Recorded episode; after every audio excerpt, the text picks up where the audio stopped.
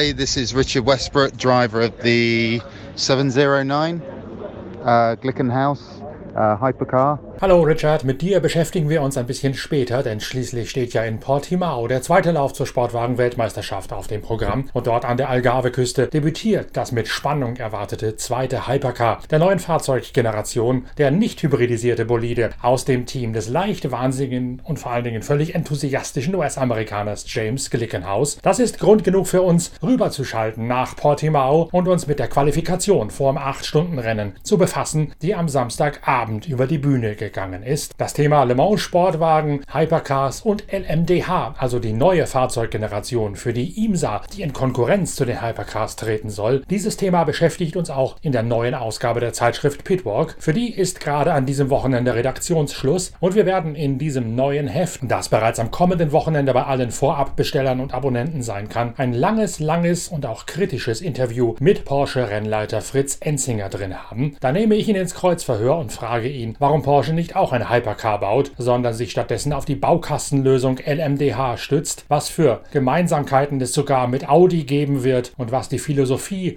die Logik und die Logistik hinter dem Porsche Aufgalopp in der LMDH-Klasse für die IMSA und für Le Mans und die Sportwagen-Weltmeisterschaft ist. Das wird eines der Kernthemen in der neuen Ausgabe der Zeitschrift Pitwalk. Wie gesagt, da ist Redaktionsschluss an diesem Wochenende. Ein weiteres großes Thema wird eine emotionale Geschichte von unserem Formel-1-Autoren Achim Schlang, der sich persönlich persönlich erinnert an das erste Grand Prix-Wochenende von Michael Schumacher vor nun beinahe 30 Jahren. Dieses Jubiläum fällt genau in den Verkaufszeitraum der neuen Ausgabe der Zeitschrift Pitwalk. Darum haben wir Achim Schlang bemüht, da noch einmal seine persönlichen Erinnerungen auszugraben. Und da ist eine enorm lesenswerte Geschichte rund um Michael Schumacher rausgekommen.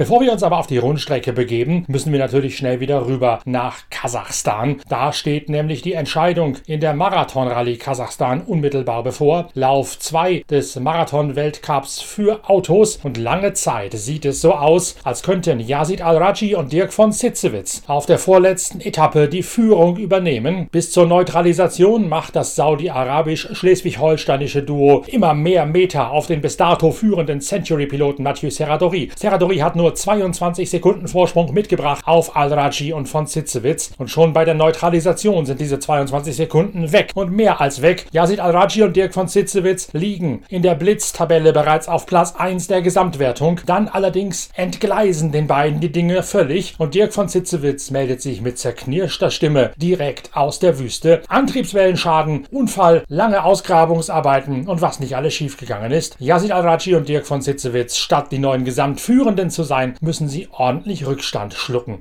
So, jetzt stehe ich hier in der kasachstanischen Wüste. Das Wrack von unserem Toyota Hilux hinter uns. Tja, dumm gelaufen. Ähm, haben heute einen super Job gemacht. Alles nach Plan, sind gut vorweggefahren.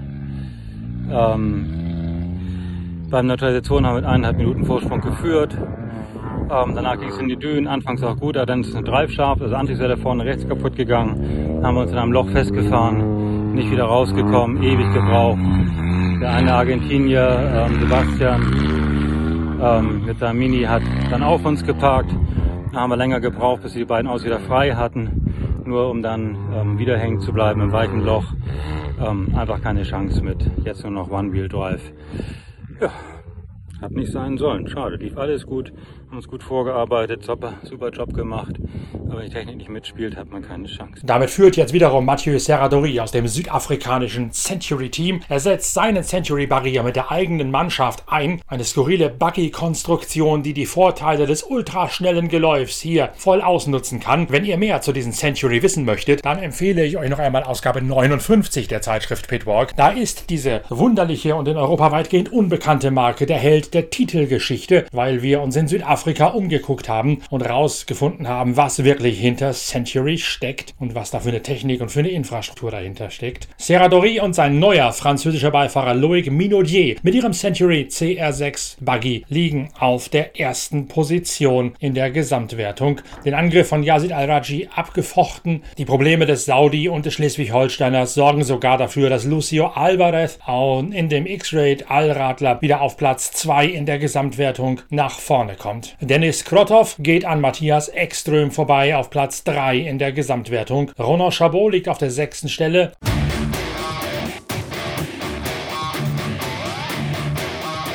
Einmal mehr prägt auch das irrwitzige Tempo das Geschehen in der Motorradwertung. Die Prüfungen heute führen über die Mangchilak-Halbinsel nordöstlich von Aktau. Diese Halbinsel ragt hinein ins Kaspische Meer von der östlichen Seite. Sie verleiht diesem Binnensee, diesem riesigen Binnensee, seine typische bohnenartige Form. Und auf diesem Gelände, auf dem heute in Mangchilak die Prüfung stattfindet, kann man wieder so schnell fahren, dass die Motorradfahrer schier atemlos ins Ziel kommen. Vor allen Dingen Matthias Walkner, der der ein Aha-Erlebnis der ganz besonderen Art hat. Er wird nämlich von Skyler House, dem Neuzugang innerhalb der KTM-Familie, überholt, klemmt sich an den heran und muss dann staunend zugucken, was für einen heißen Reifen Skyler House fahren kann. 310 Kilometer und extrem anspruchsvoll. Es waren von den 310 Kilometer 250 nur im, im Sound richtig kaputte Soundpistner, musst alles immer im Stehen fahren hast müssen.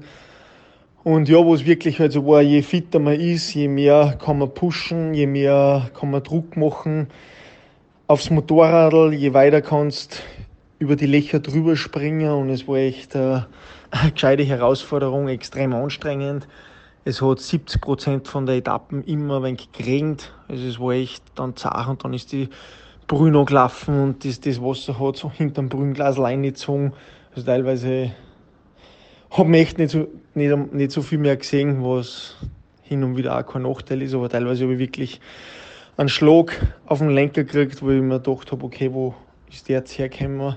Da war es echt einfach wichtig, dass du am Gas gescheit drauf bleibst, den Lenker festhältst und einen gescheiten Knieschluss, eine gescheite Körperspannung, das war schon sehr vom Vorteil. Ähm, bei Kilometer 130 habe ich dann Sanders eingeholt, da habe ich dann gewusst, okay, das Tempo, was ich vor passt halbwegs, bis das Keiler Haus vorbeigekommen ist, der was wirklich eine, eine andere Liga war. Also der hat echt ja, auf einen Kilometer eine gute Sekunde gut gemacht und war dann echt einmal extrem überrascht, dass der so schnell da war. Aber bin dann mit ihm das Tempo mitgegangen. Es war echt 10% nur mal schneller, aber du merkst einfach, dass der von den ganzen amerikanischen Bacher Wüstenrennen kommt, der hat so ein Vertrauen ins Gelände, der fährt wahrscheinlich am Ende vom Tag fünf bis zehn Kilometer weniger Weg wie mir, weil der die ganzen Kurven alle angekürzt und alle ja, der, der geht wahrscheinlich zehnmal am ganzen Tag vom Gas runter und tut halt jede Kurven Vollgas aufmachen, fährt zehn Meter weiter innen rein.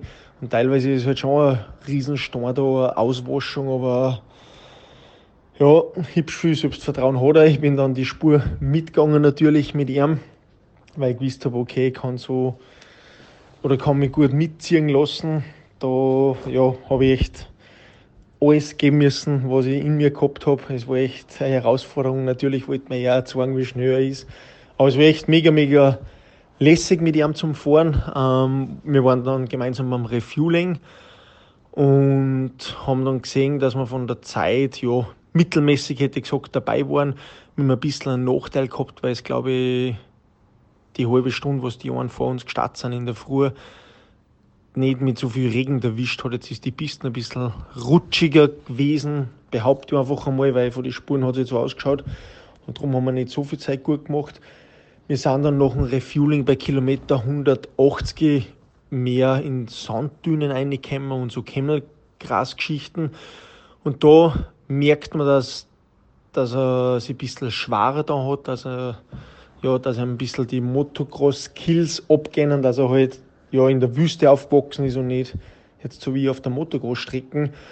Habe ich ihm dann wieder davon fahren können, dann ist der Sanders vorbeigekommen, das ist ja wieder, wieder ein Wahnsinniger, der was alle Dünen irgendwie obi, obi hupft und bin dann die ganze Zeit eigentlich so mit ihm dahin gefahren, so 20, 30 Sekunden danach. Ähm, hab dann bei ein, zwei Wegpunkte mir echt viel Zeit lassen, sogar stehen geblieben und geschaut, dass ich ja nicht falsch fahre. Hab da dann zum Schluss auf eine Minute noch aufgerissen, aber allen in allem war es ein extrem geiler Tag. Ich bin echt ich weiß jetzt nicht, wie lange wir gefahren sind, aber die dreieinhalb Stunden in etwa habe ich echt alles gegeben, habe mich selber versucht immer zu pushen.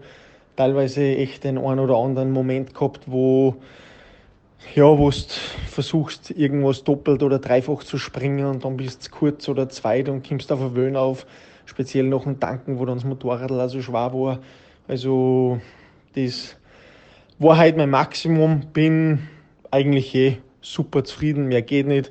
Ausgangssituation für morgen ist, ist mittelprächtig, hätte ich gesagt. Ich muss jetzt schauen, dass ich für die 270, 280 Kilometer konzentriert bleibe, mich nicht verfahre und dann ja, schauen wir, was zum Schluss rauskommt. Und wenn sich ein Podium ausgeht, war ich eigentlich schon halbwegs zufrieden, aber allen in allem zählt die Performance, das Gefühl am Motorrad und es fühlt sich mega geil an. Ich habe extreme Freude beim Fahren, es macht einen riesen Spaß und ja, das ist auch nicht ganz unwichtig. Skyler House auf seiner Husqvarna gewinnt nach 3 Stunden und 26 Minuten sowie 48 Sekunden die heutige Etappe. Ross Branch, der alte und neue Spitzenreiter in der Gesamtwertung, wird Vierter in der Tageswertung geschlagen von Matthias Wagner und auch von Daniel Sanders. Besonders spektakulär sind die vergangenen paar Tage für das deutsch-indische Hero-Team verlaufen. Sebastian Bühler muss uns zunächst einmal mit einer ausgiebigen Zusammenfassung wieder auf den Stand der Dinge bringen, denn die Hero-Mannschaft ist kollektiv betroffen worden von einer ganzen Ansammlung, Anhäufung von Reifenschäden, so auch Sebastian Bühler. Man musste sogar am Abend der Marathon-Etappe neue Reifen kommen lassen, was eine Strafe zur Folge gehabt hat. Mittlerweile hat das Team sich allerdings wieder berappelt und platziert sämtliche Motorräder beharrlich unter den ersten zehn in den jeweiligen Tageswertungen. Durch die riesigen Strafen ist das Ergebnis in der Gesamtwertung natürlich wenig repräsentativ. Trotzdem gibt es viel zu erzählen von Sebastian Bühler, dem einzigen Deutschen im Starterfeld der Motorräder. Also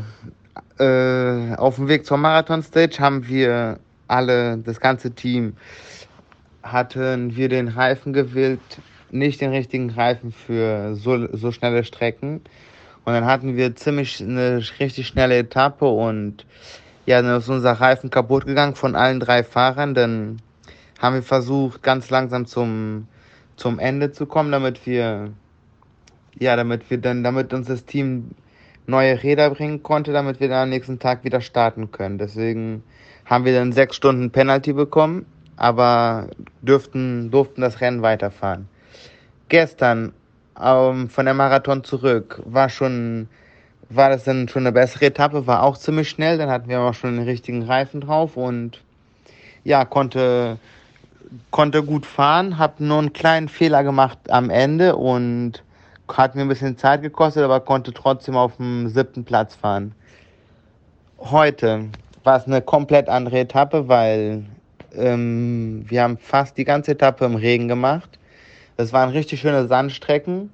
Mit dem Regen war es ein bisschen schwierig wegen der Brille und so, aber ja, am Ende war es, glaube ich, gut und mit wenig Fehlern konnte ich den, den achten Platz machen. Also ja, morgen haben wir die letzte Etappe, 270 Kilometer. Ich glaube, wieder ähnliche Strecken wie heute, also sandig und schnell, deswegen wird es hoffentlich gut.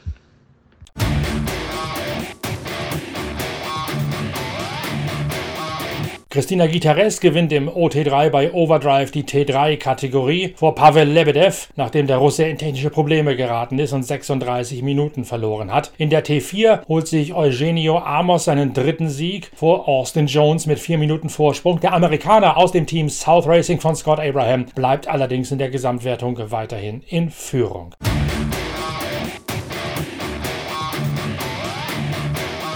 In Detroit auf der Belle Isle im Detroit River hat am gestrigen Abend das erste von zwei IndyCar-Rennen auf einem Stadtkurs in diesem Naherholungsgebiet stattgefunden. Es gibt einen kuriosen Verlauf und einen Premierensieger, nämlich Markus Eriksson, den ehemaligen Formel-1-Piloten aus Schweden. Das Rennen gekennzeichnet von zwei Abbrüchen. Pedro Award im McLaren startet zunächst einmal von der Pole Position aus. Sein Teamkollege Felix Rosenquist erlebt einen haarsträubenden Unfall, weil sein Gaspedal hängen bleibt, muss sogar ins Krankenhaus, wird aber als unverletzt entfernt entlassen. Wenig später gibt es noch einmal einen Abbruch, eine rote Fahne, weil Roman Grosjean einen Unfall baut. Zu diesem Zeitpunkt des zweiten Abbruchs liegt der Australier Will Power aus dem Penske-Rennstall auf der ersten Position. Nach dem Abbruch allerdings weigert sich der Chevrolet wieder zu starten und als das Feld dann erneut auf die Reise geschickt werden soll, entscheidet die Rennleitung, dass der zu diesem Zeitpunkt zweitplatzierte Markus Eriksson einfach vorbeifahren darf an Will Power und auch die anderen Fahrer können den Australier stehenderweise, parkenderweise überholen. In dem kurzen Sprint zur Zielflagge auf dem Inselkurs tut sich dann nichts mehr. Markus Eriksson gewinnt seinen ersten Indycar-Lauf.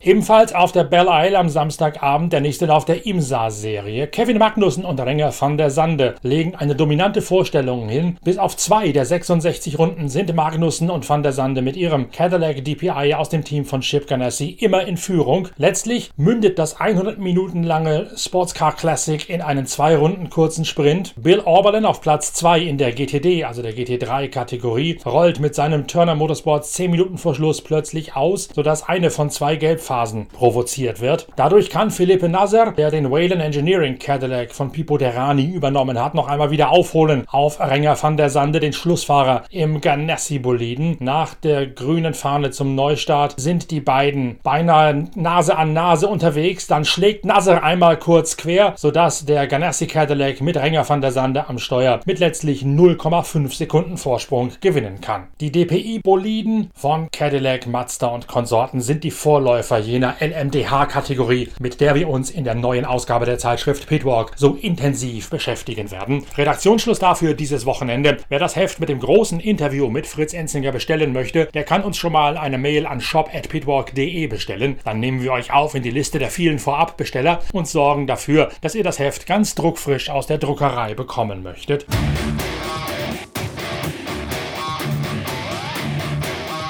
Im jetzt noch aktuellen Heft, das ihr auch noch kaufen könnt im freien Handel, ist ja das Thema Hypercar ein ganz großes. Da haben wir uns mit der Technik des neuen Toyota und des neuen Glickenhaus auseinandergesetzt. Die jeweiligen Konstrukteure der beiden Fahrmaschinen, der beiden Sportprototypen, die erstmals in der WM aufeinandertreffen, haben wir in der aktuellen Ausgabe der Zeitschrift Pitwalk ausführlich zu Wort kommen lassen, sodass ihr dort alles Wissenswerte zur Hypercar-Kategorie erfahrt. Schaut mal auf pitwalk.de, da gibt es eine Shop-Funktion, da könnt ihr theoretisch auch diese Ausgabe noch nachbestellen. In Portimao Paul jedenfalls debütiert an diesem Wochenende der Glickenhaus, unter anderem mit Richard Westbrook, ihr habt es ja eingangs gehört. In der Qualifikation gibt es eine handfeste Überraschung. Mathieu Vaxivier ist schnellster im Alpine Hypercar. Das ist eigentlich nur ein umgebauter LMP1 Prototyp, der einen Reichweiten-Nachteil von mehreren Runden auf die Toyota hat. Trotzdem ist Mathieu Vaxivier trainingsschnellster mit einem Minimalvorsprung auf Brandon Hartley in einem der beiden Toyota. Mike Conway im zweiten der Werks-Toyota reinrassigen Hypercar liegt auf der siebten Position. Pascal Vasselon erwartet, dass die Alpinen über das 8-Stunden-Rennen hinweg einen Stopp mehr machen müssen. Das Ziel für Toyota sei, so sagt es der technische Direktor, keine Fehler zu machen und so die Möglichkeiten, die die Balance of Performance ihnen bietet, optimal auszuloten. Dann müsse es eigentlich reichen zu gewinnen.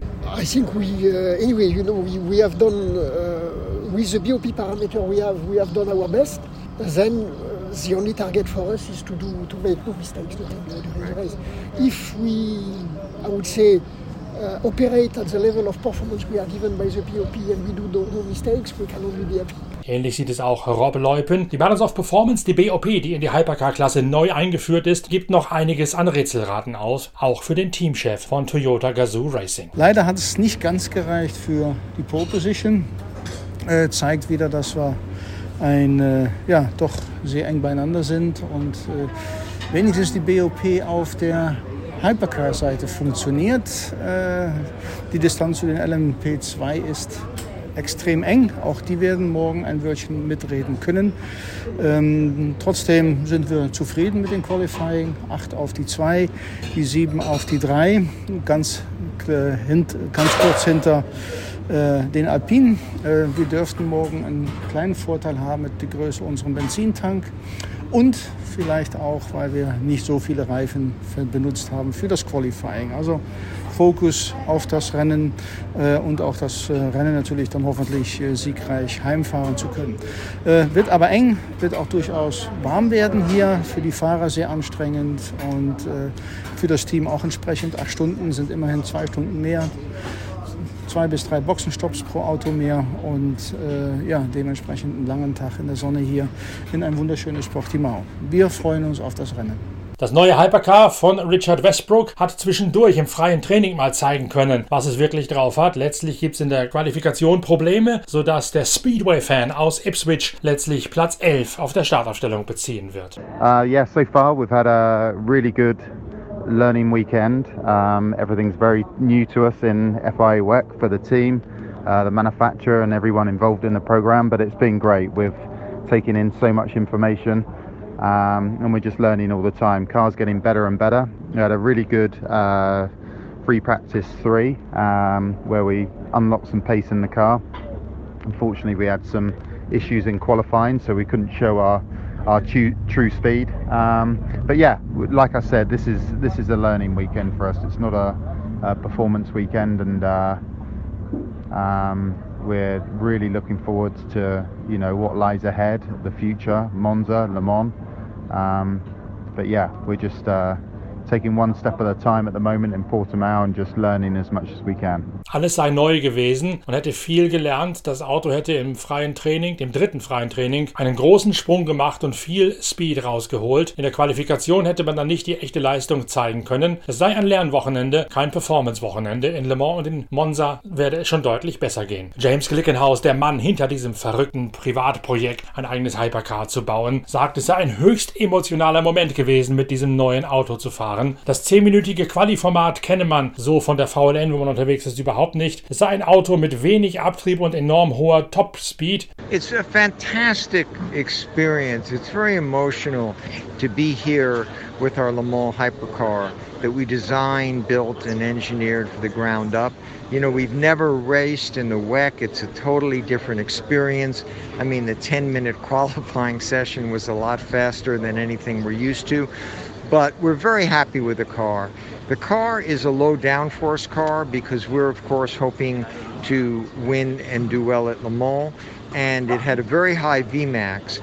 And it wasn't too bad versus the other cars. We think if we had pitted one lap earlier, uh, Richard would have had two laps to really set a fast time. Unfortunately, his fastest time was disallowed because we exceeded track limits, but that's all part of it. We're really looking forward to tomorrow, and we're just very happy that we've made a car that is competitive but still looks cool like the old days.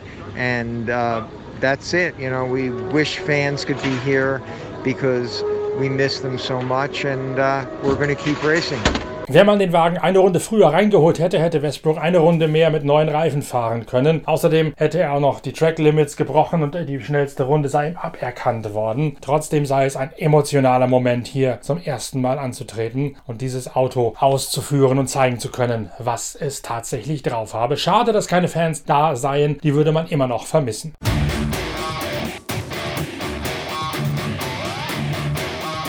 In der GTE Pro-Klasse geht die Kevin Estre Show munter weiter. Der gebürtige Lyonese hat ja beinahe im Alleingang dafür gesorgt, dass der Mantai Grello am vergangenen Wochenende das verkürzte 24-Stunden-Rennen auf dem Nürburgring für sich hat entscheiden können. Mit spektakulären Turns sowohl im Regen als auch am Sonntagvormittag und Sonntagmittag hat Estre da maßgeblichen Anteil an diesem Sieg gehabt. Er wird deswegen auch von uns in der nächsten Ausgabe der Zeitschrift Pitwalk mit einer ganz besonderen Karikatur auf der vorletzten Seite gewürdigt werden. Und jetzt geht's munter weiter weiter. Kevin Estre ist der Star für Porsche. Er hat den 911 RSR auf die Pole in der GTE-Klasse gesetzt. James Calado im AF Corse Ferrari splittet die beiden Porsche. Ansonsten hätte es sogar eine geschlossene erste Startreihe für die schwäbischen Sportwagen geben können. Kevin Estre zeigt sich trotz einer weiteren Husarenleistung nicht ganz zufrieden mit seiner Qualifikation. Äh, nee, es war ein schweres Quali, ehrlich gesagt. Die Bedingungen waren anders als FP3, wo wir das Quali vorbereitet haben.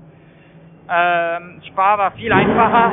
Ich habe mich, ich habe mich viel wohler gefühlt in Spa in Quali und ich habe das perfekt gemacht und hier war es nicht perfekt. Aber ich glaube, keiner war perfekt. War jeder, jeder einen kleinen Fehler gehabt oder Track Limit oder irgendwas und ich glaube, das war der Schlüssel hier, ein gutes Auto zu haben, eine, ein Clean Lap ohne Track Limit, ohne großes Fehler und das habe ich geschafft. Zweimal, glaube ich, so. Das ist, das ist gut. Äh, ja, sehr glücklich. Bis jetzt ein mega Start auf der Saison. Wir haben, glaube ich, alle Punkte geholt, was, was möglich war bis, äh, bis jetzt. Aber morgen ist der große Tag.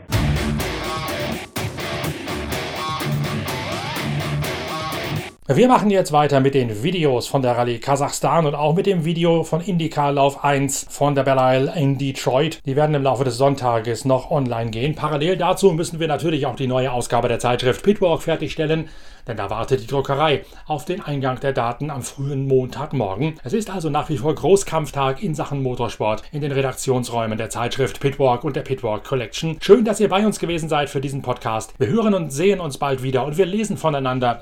Entweder noch zum Thema Hypercars in der aktuellen Ausgabe der Zeitschrift Pitwalk oder zum Thema LMDH und Formel 1 Michael Schumachers Einstand vor 30 Jahren im nächsten Heft. Das wird dieser Tage gerade fertig machen. Bis bald, danke fürs Reinhören, euer Norbert Okenga.